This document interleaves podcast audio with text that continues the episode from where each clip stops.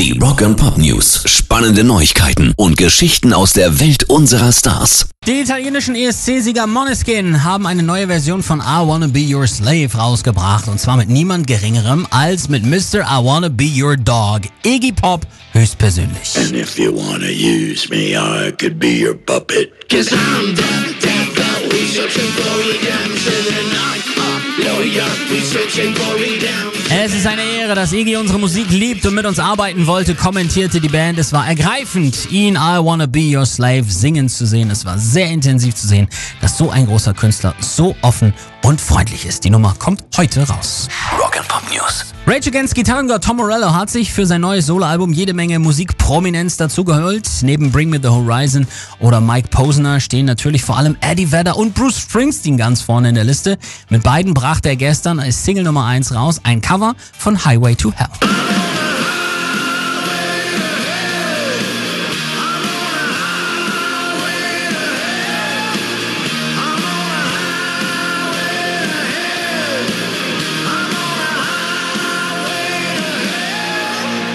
Die einen feiern es, die anderen sagen, die Zukunft des Rock'n'Roll ist gleichzeitig auch seine Vergangenheit. Zu viel Hall, zu wenig knurriger Rock'n'Roll.